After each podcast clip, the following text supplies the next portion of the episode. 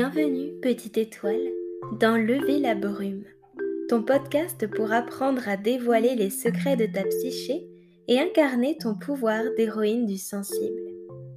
Je suis Temaille, ta guide de voyage intérieur, et à travers ce podcast, je t'aide à trouver de l'inspiration en toi-même grâce à une pédagogie douce et de la créativité ludique pour t'inciter à passer à l'action. À mes côtés, tu vas pouvoir t'explorer avec curiosité à travers l'astropoésie, les émotions, la psychologie jungienne, la bibliothérapie ou le soin par les histoires et peut-être d'autres outils que j'ai dans ma boîte de thérapeute. Mon objectif avec ce podcast, c'est de t'aider à lever la brume, les nuages, les confusions, les incompréhensions que tu peux avoir vis-à-vis de toi-même pour découvrir qu'en fait, il y a un véritable pouvoir derrière tout ça, celui de ta sensibilité. Alors, petite étoile, je te souhaite une merveilleuse écoute et je te laisse avec l'épisode du jour.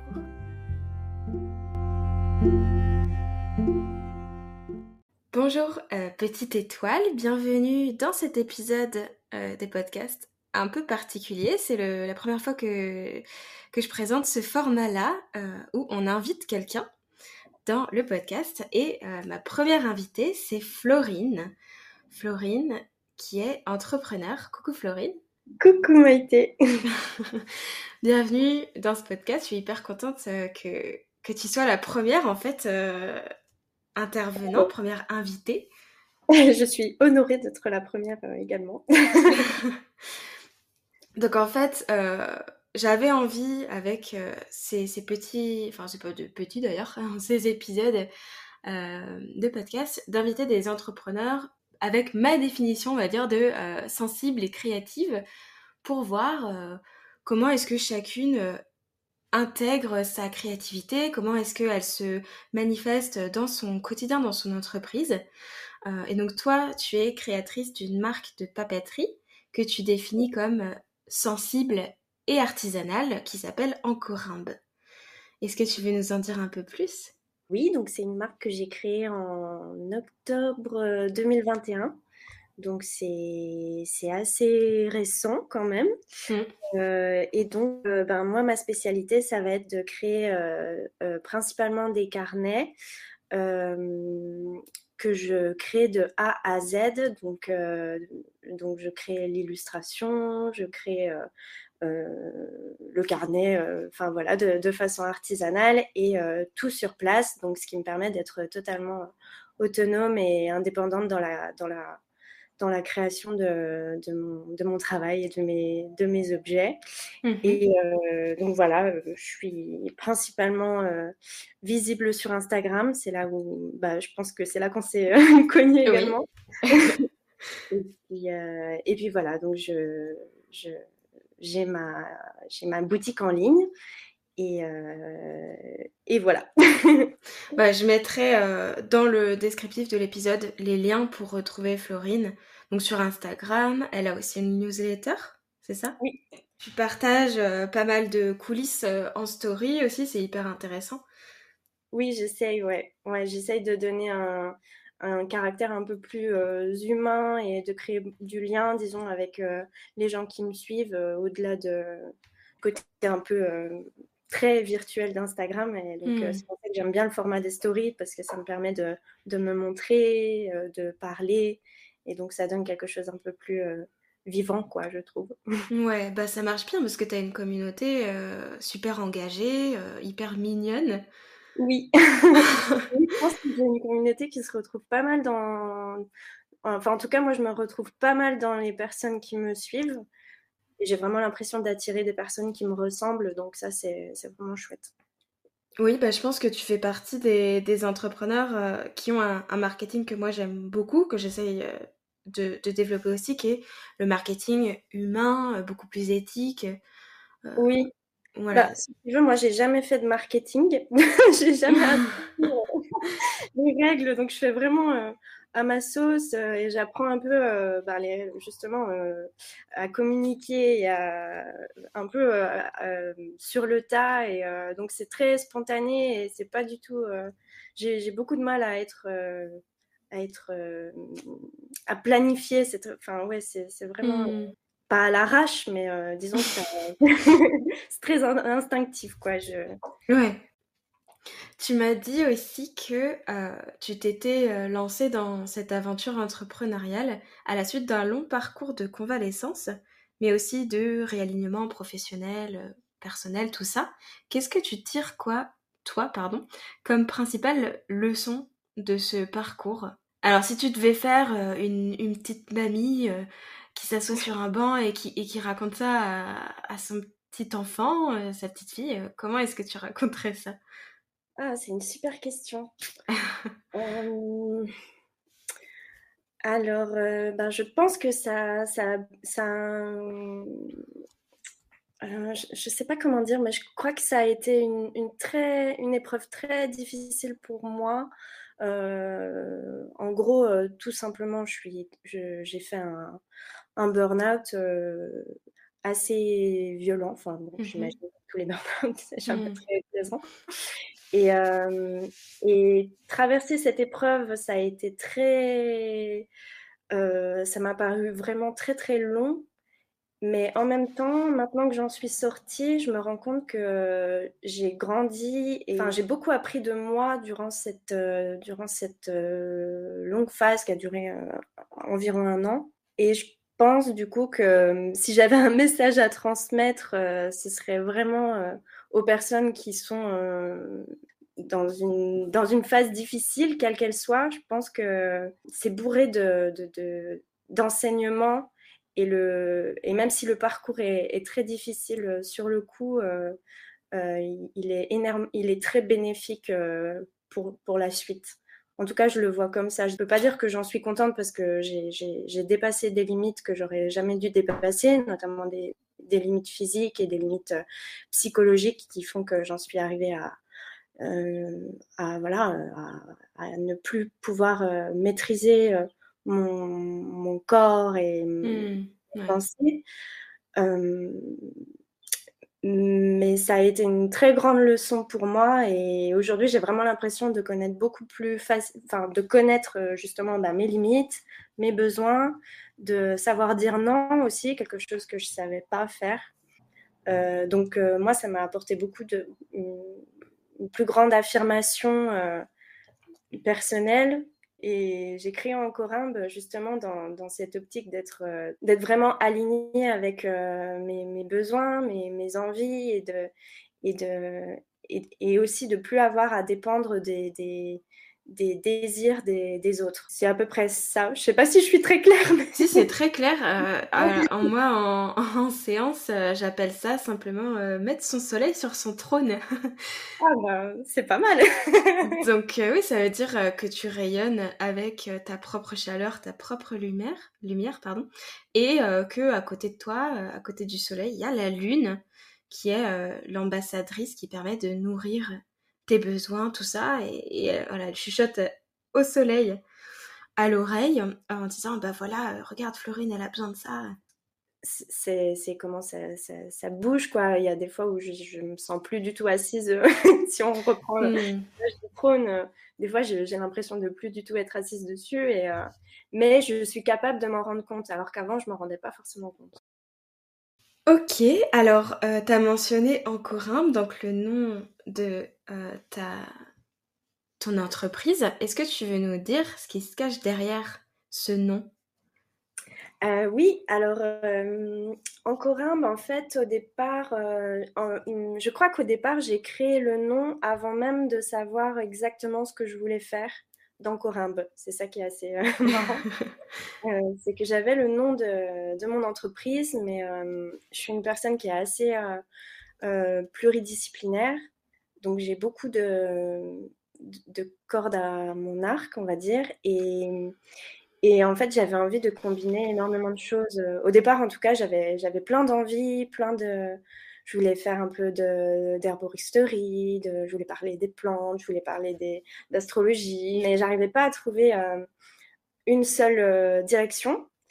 Et en fait, le corymbe, pour les personnes qui ne le savent pas, parce que ce n'est pas forcément un terme très employé, mais en gros, c'est une, une inflorescence, ce qu'on appelle une inflorescence en botanique. Donc, c'est la manière dont sont disposées les, les, fleurs au bout de la tige, en gros. Et, en, mm. et en fait, ça se voit sur mon logo. en gros, le corymbe, c'est tu as une tige et, as plein, et ensuite, tu as plein de, de, ramifications, on va dire, qui partent dans plein de directions différentes. Et, euh, moi, c'est en fait exactement comme ça que je fonctionne. Ça se rapproche un peu de la pensée en arborescence, par exemple. En tout cas, c'était vraiment euh, l'idée de, pouvoir, de pouvoir, au sein de ma, propre entreprise, partir dans, dans, plein de directions différentes, euh, tout en créant une unité. Hmm. voilà. On va passer à une partie euh, un peu surprise pour l'invité. Tu connais la consigne, 5 secondes. Bon, je vais pas mettre 2 minutes heure, le but c'est pas de te stresser non plus. Euh, bon, bah c'est parti.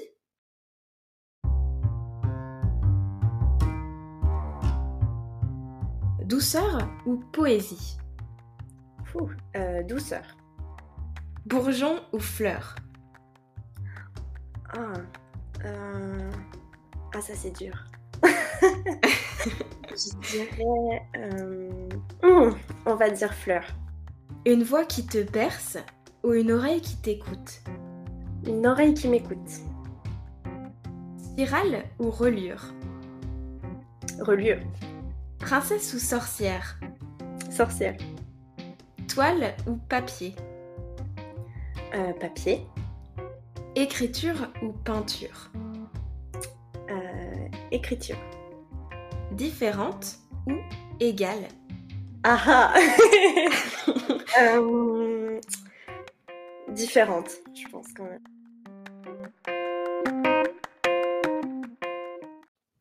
Très bien. Alors, je t'ai demandé de réfléchir à un conte qui t'a inspiré. Alors, c'était euh, pas forcément dans l'enfance. D'ailleurs, toi, tu as choisi un conte que tu as rencontré enfin re-rencontré, on va dire, récemment.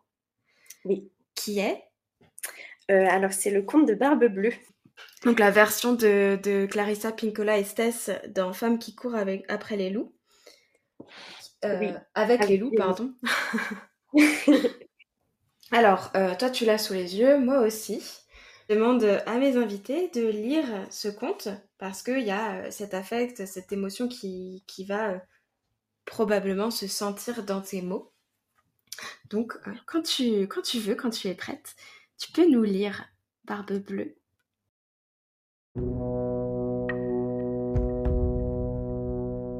Dans les montagnes lointaines, au sein du couvent des Sœurs Blanches, se trouve un lambon de barbe. Comment est-il arrivé là? Nul ne le sait. On dit que les nonnes ont enterré ce qui restait du corps, car personne ne voulait y toucher. On ignore pour quelles raisons elles ont voulu conserver ce genre de relique. Pourtant, le fait est là. Une amie l'a vue de ses propres yeux. La barbe est bleue. D'après elle, très exactement indigo. Aussi bleu que la glace dans les profondeurs du lac, que l'ombre d'un trou dans la nuit. Cette barbe a appartenu à un homme dont on dit qu'il fut un magicien raté, un géant amateur de femmes. On le connaissait sous le nom de Barbe Bleue. On raconte qu'il a courtisé trois sœurs en même temps, mais il leur faisait peur, avec l'étrange ombre bleue de sa barbe. Aussi se cachait-elle lorsqu'il les appelait. Pour faire la preuve de sa bienveillance, il les invita à une promenade dans la forêt. Il arriva avec des chevaux parés de clochettes et de rubans cramoisis.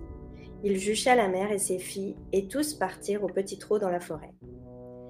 Ils passèrent une merveilleuse journée à chevaucher, leurs chiens courant devant eux, ou à leur côté.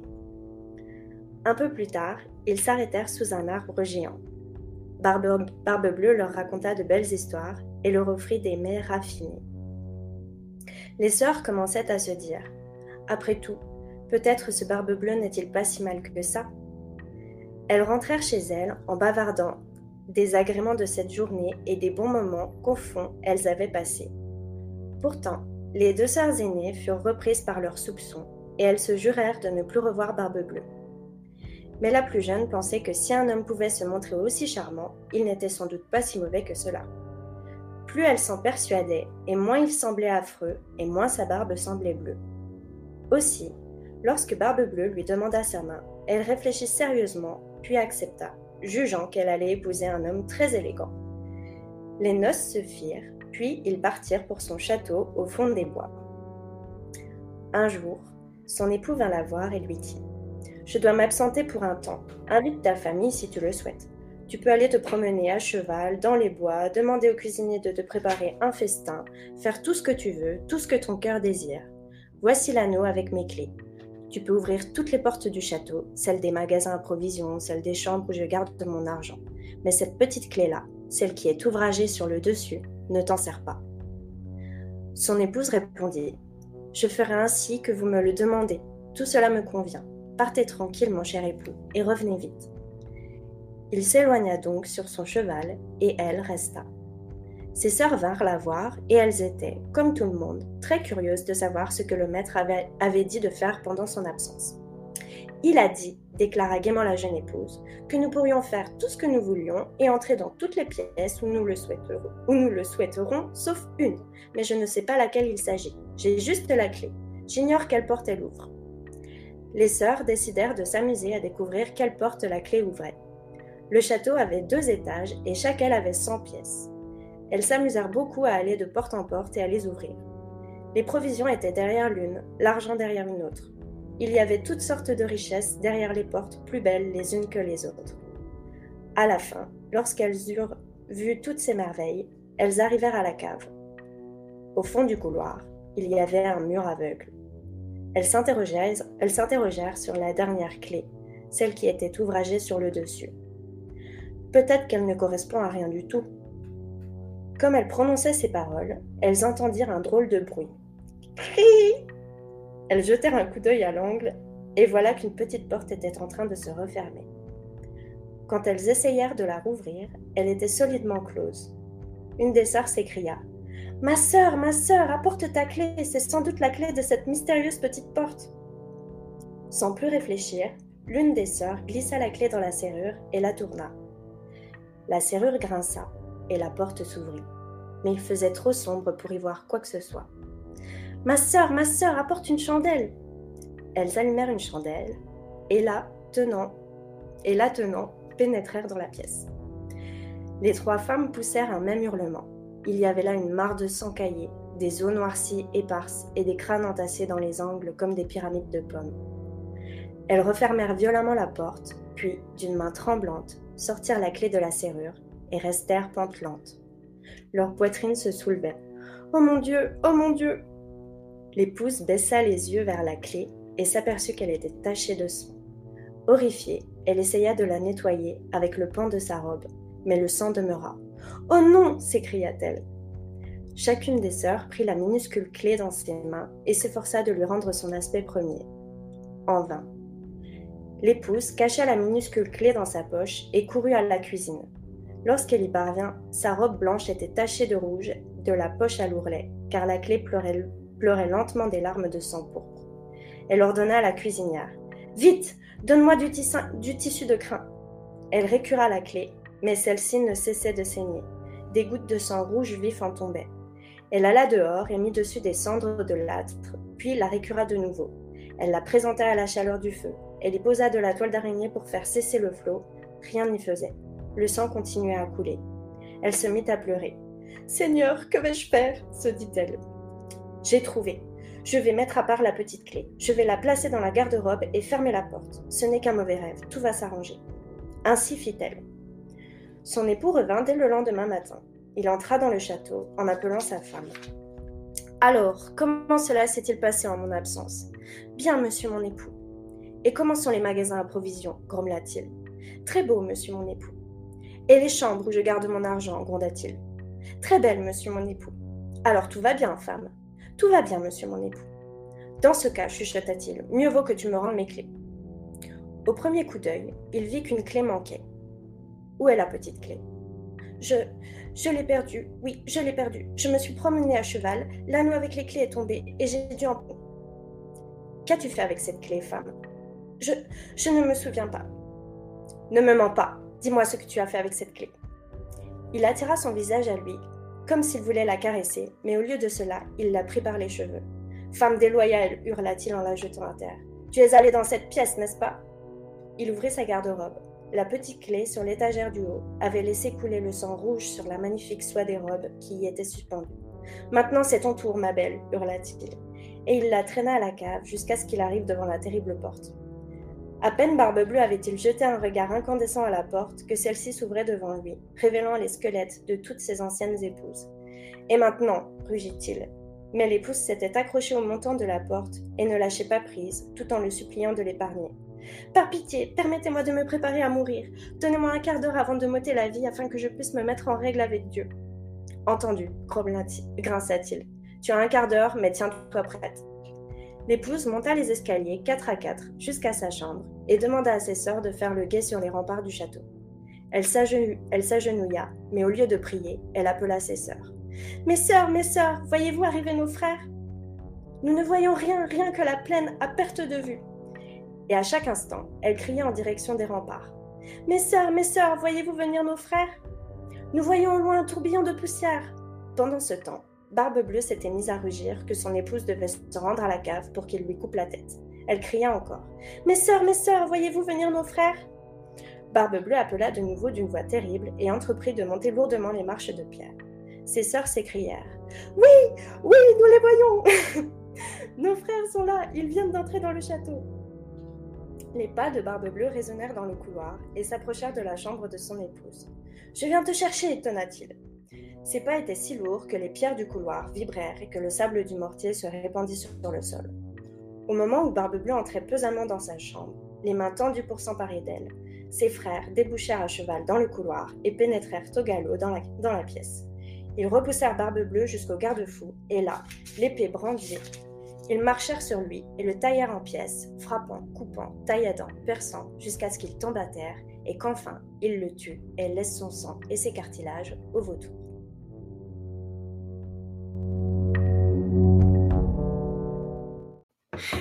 T'ai senti t'amuser.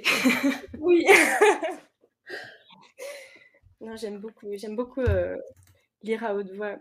ouais, bah je comprends ce conte, je l'avais redécouvert euh, il y a un peu plus longtemps. En fait, je me souviens, euh, je gardais des enfants à une, à une époque et, et, ils voulaient que je leur lise une histoire. Et j'avais commencé à leur lire Barbe Bleue sans me souvenir du tout de l'histoire. Et sauf que c'était une petite gamine de 5 ans.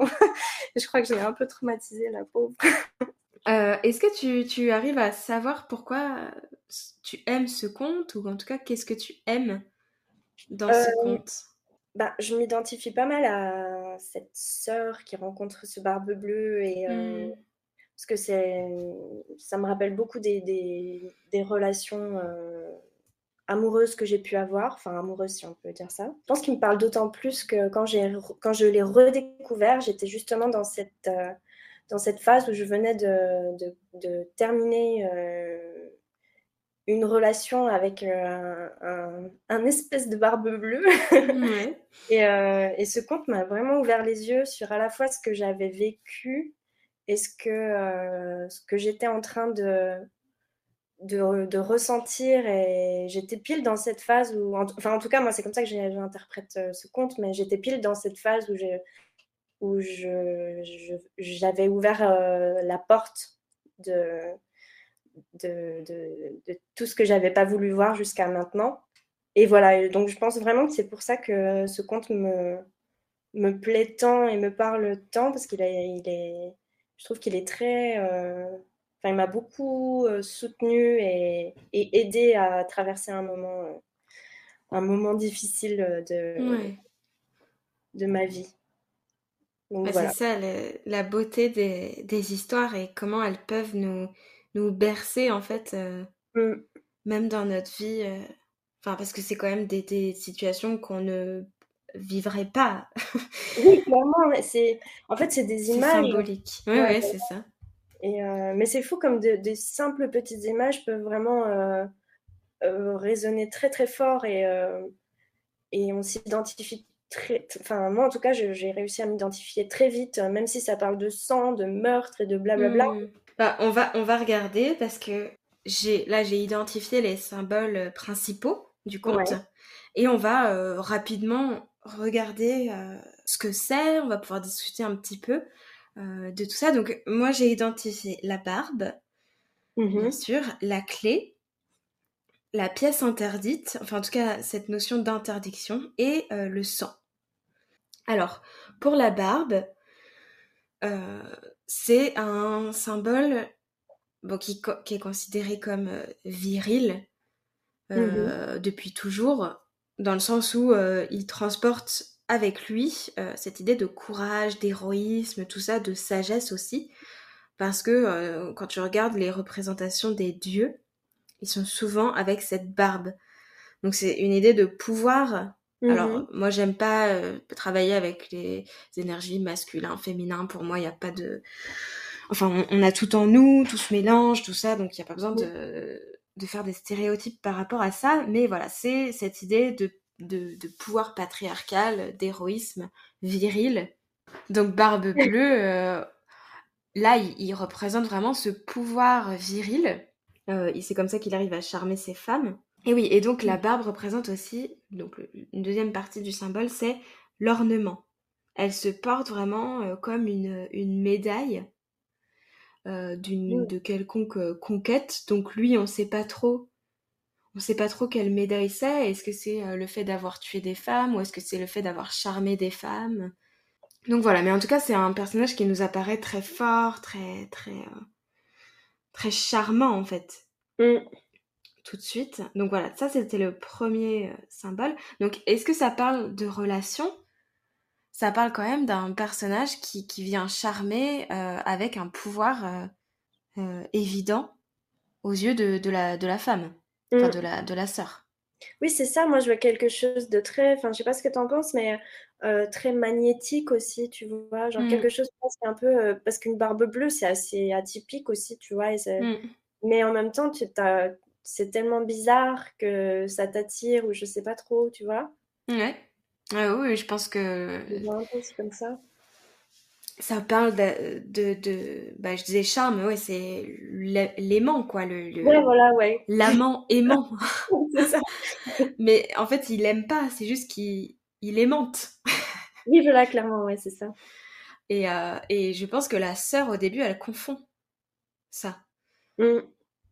Et les deux autres, parce qu'elles elles ont, euh, je sais pas, un pouvoir euh, d'intuition, une intuition qui fait qu'elles arrivent à discerner la, le subterfuge, elles disent ok c'est pas un amant, c'est un aimant. Mm. Et pas qu'il aime, c'est qu'il attire. Euh, donc elles, elles font la différence et elles sont vont. Par contre, euh, l'autre, comme elle a pas pris conscience de ça, bah, elle, elle, est, elle est embourbée dans ce charme quoi. Elle, fait, mm. Elle rejoint euh, le mariage, enfin la relation. et elle en est très contente au début. Ouais parce qu'il lui offre plein de choses. Alors, euh, donc, notamment, il lui offre plein de choses, notamment un set, un trousseau de clés, donc, euh, qui est le deuxième symbole. Euh, sachant que la clé, bon, c'est un symbole très riche, mais elle représente presque toujours un mystère à percer. Hmm. Donc c'est un peu comme si il lui donnait quelque chose qui cache, enfin voilà, cette idée de en plus, il lui en donne pas qu'une, il lui en donne plein. Il y a plein de choses à découvrir. Derrière chaque porte, euh, elle, elle s'amuse, les sœurs, à, les regarder. Donc, il, attise sa curiosité, comme si ça, le, pour lui, il y avait un intérêt à ce qu'elle découvre ça. Euh, à ce qu'elle découvre ce qui se cache derrière. Pourquoi est-ce qu'il en a tué autant? Est-ce que c'est parce que il a attisé exprès leur curiosité pour pouvoir se venger après? Ou est-ce que en fait c'est un éternel euh, bon, je dirais pas romantique non plus, mais euh, en tout cas, c'est quelqu'un qui, qui, veut euh, créer une réelle euh, loyauté avec sa femme et qu'elle accepte sans voir.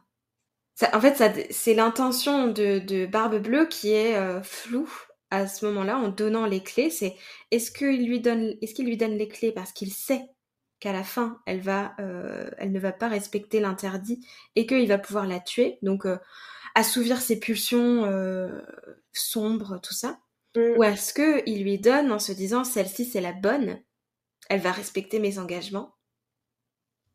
Voilà. Ah oui, c'est vrai, ouais. J'avais jamais vu ça comme ça. Mais après, c'est vrai qu'il y, a, y a aussi ce côté de si elle ouvre pas euh, euh, cette porte-là, elle n'a pas toutes les clés justement en main pour. Euh, bah oui. Elle, mm. elle, est, elle a qu'une partie de l'histoire, quoi, de ce personnage. Elle sait pas tout de lui et. Bah oui, oui, c'est, c'est, ça représente. Bah en fait, elle, ça attise sa curiosité et je crois que Clarissa, elle en parle d'ailleurs dans son livre en disant que la curiosité, c'est euh, le meilleur moteur de l'intuition, de la sagesse en fait, parce que euh, ça nous pousse à sortir de du connu en fait. Ouais. Donc ça c'est le deuxième symbole. C'est vraiment en fait la clé, elle a aussi euh, une symbolique de pouvoir dans le sens où la personne qui possède la clé peut euh, déverrouiller les choses. Ah.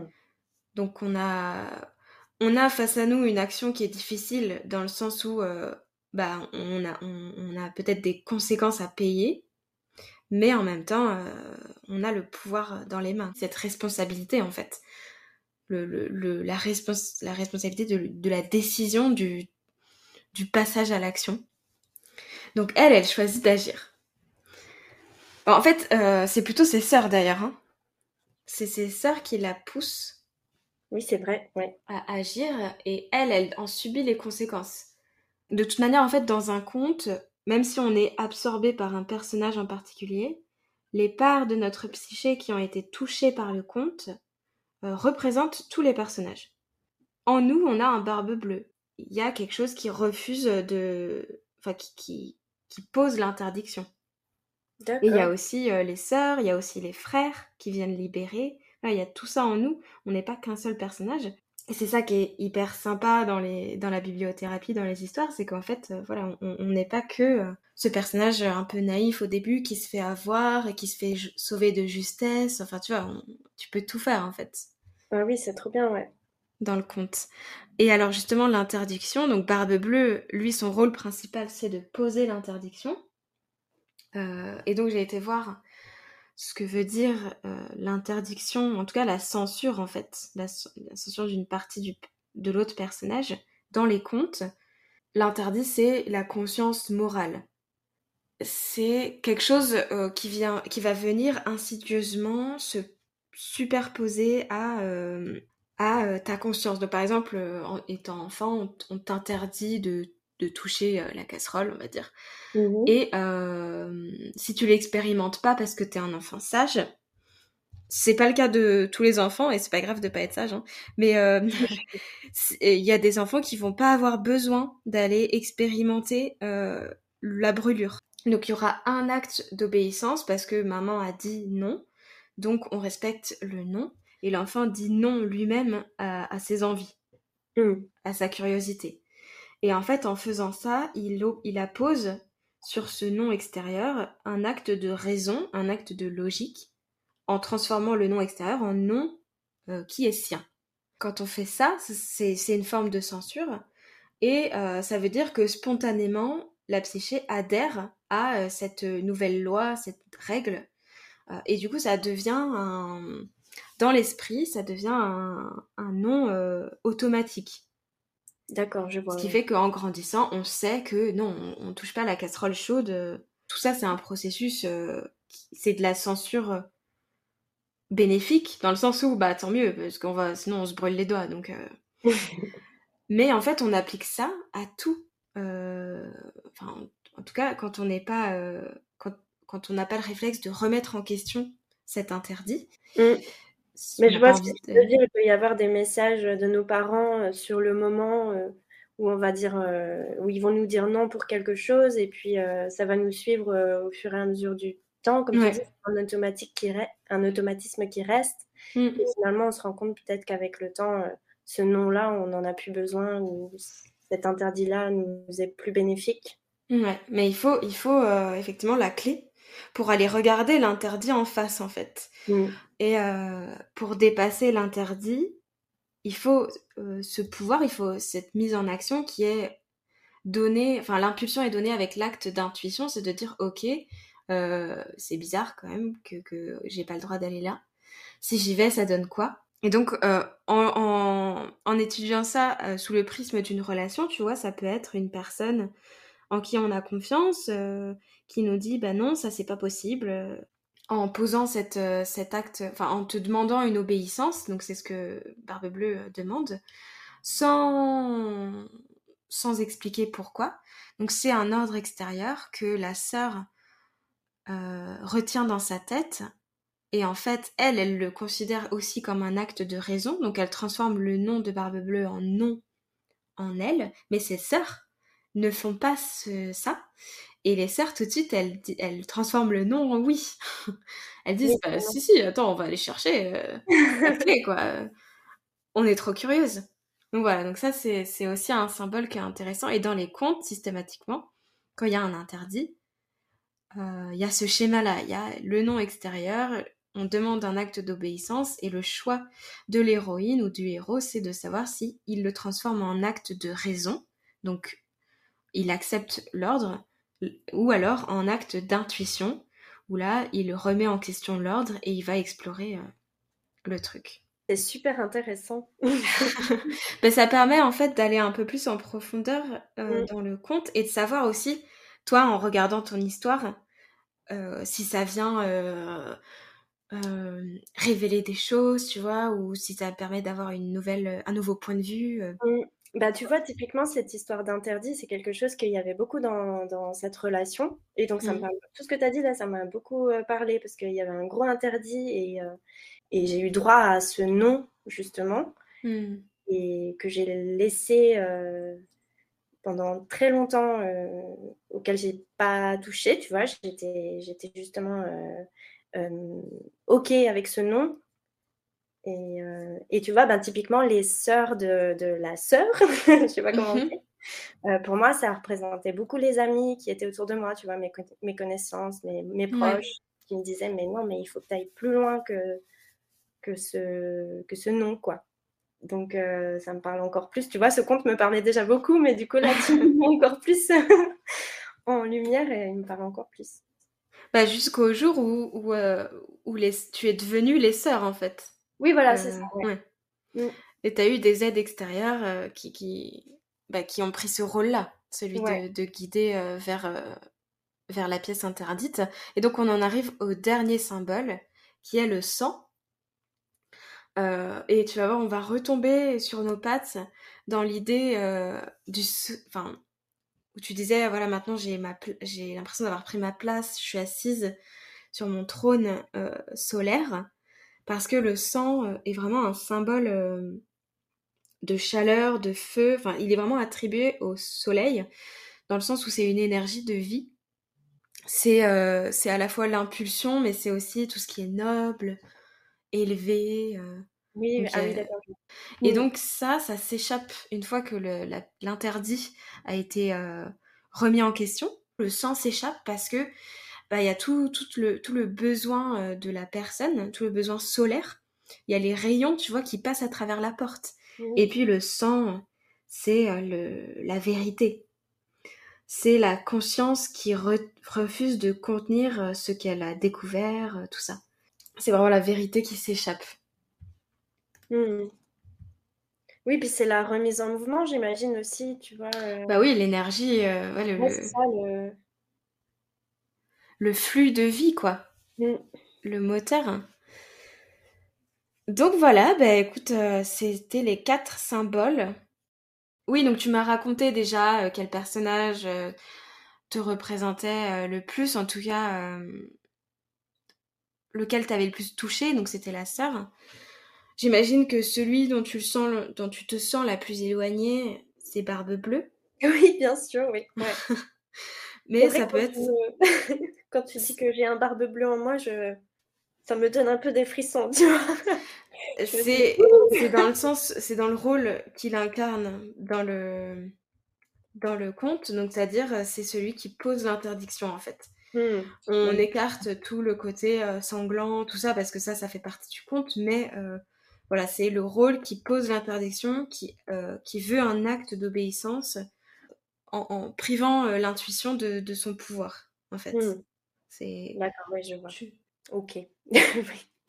Oui, je suis, je suis contente de savoir qu'il n'y a pas un personnage en moi qui Non, non, non. Oui, c'est important de, bien. En fait, il faut identifier quel rôle a le personnage. Euh, surtout dans les contes aussi violents que celui-ci, euh, de pas se dire oh bah j'ai clairement un meurtrier en moi. oui. Euh, non non, c'est vraiment le rôle principal qu'il incarne, c'est non pas de tuer ces femmes, mais de leur interdire quelque chose. Oui, je vois. Et après, effectivement, il représente toute cette part en nous qui refuse de se mettre en... Bah, qui a peur, en fait, de, sortir de l'acte d'obéissance. Mais ça, ça peut être aussi une des pensées qui nous traversent l'esprit. Par exemple, quand on établit une règle ou quand on suit une règle depuis notre enfance et que tout d'un coup on se dit bah non, en fait, j'en ai marre. Il y a quand même une part de notre psyché qui va dire oh là là, attends, t'as vu tout ce que tu risques? Oui. Mm. J'aimerais qu'on conclue euh, l'épisode avec une brume que tu euh, vas nous raconter, donc euh, qui représente un peu une dernière prise de conscience que tu as eue. Peut-être que tu l'as, es encore en train de la traverser, peut-être que tu l'as déjà traversée. je ne sais pas, tu vas nous raconter comment tu la vis comment tu la perçois et euh, comment est-ce que tu as envie de lever cette brume? Hmm. Alors, j'ai vachement réfléchi à cette question parce que c'était pas évident et je suis pas sûre d'avoir euh, une vision très claire mmh de cette brume, mais euh, je commence à prendre conscience de, de, ma valeur en fait. Donc, c'est un, peu, un peu bizarre de dire ça, mais mmh mais je me suis rendu compte avec tout ce que j'ai traversé ces dernières euh, années, tout ce que je suis en train de mettre en place, que j'ai passé euh, ben voilà, 30 euh, ans de ma vie à me dévaloriser, à beaucoup me sous-estimer. Et là, ben, je pense que c'est ce que je suis en train de lever tout doucement, tu vois, genre, cette idée que...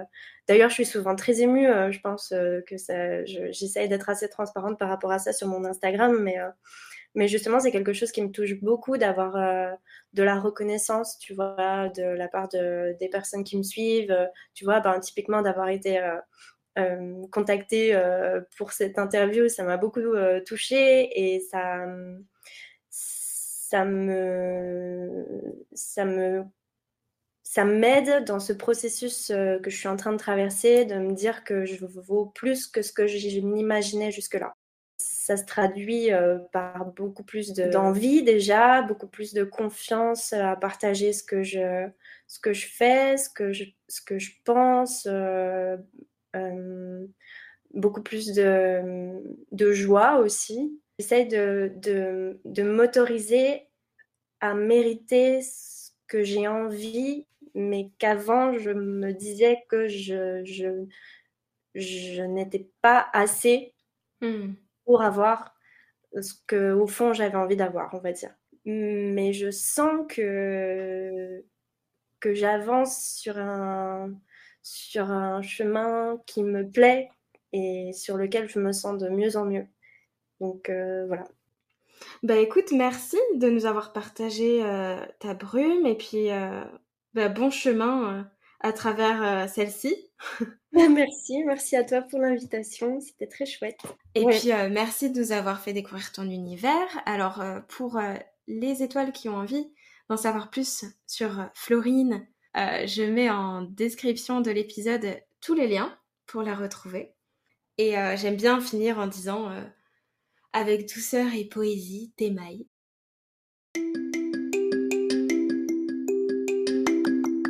Merci d'avoir écouté cet épisode, chère étoile. Si tu l'as aimé, je t'encourage à lui laisser une bonne note et un avis si ta plateforme d'écoute le permet. Cela m'aide beaucoup à faire connaître ce podcast. Retrouve-moi sur Instagram sous le nom Temaille Constellation. J'y partage du contenu autour de ta sensibilité et de ta créativité trois fois par semaine. Si tu souhaites initier un voyage intérieur, ou tout simplement découvrir les aventures thérapeutiques que j'ai créées pour toi, rendez-vous sur temaille-constellation.com, mon site internet. Sur ce, petite étoile, Je te souhaite une douce journée ou une douce soirée et je te dis à très vite. Avec douceur et poésie, tes mailles.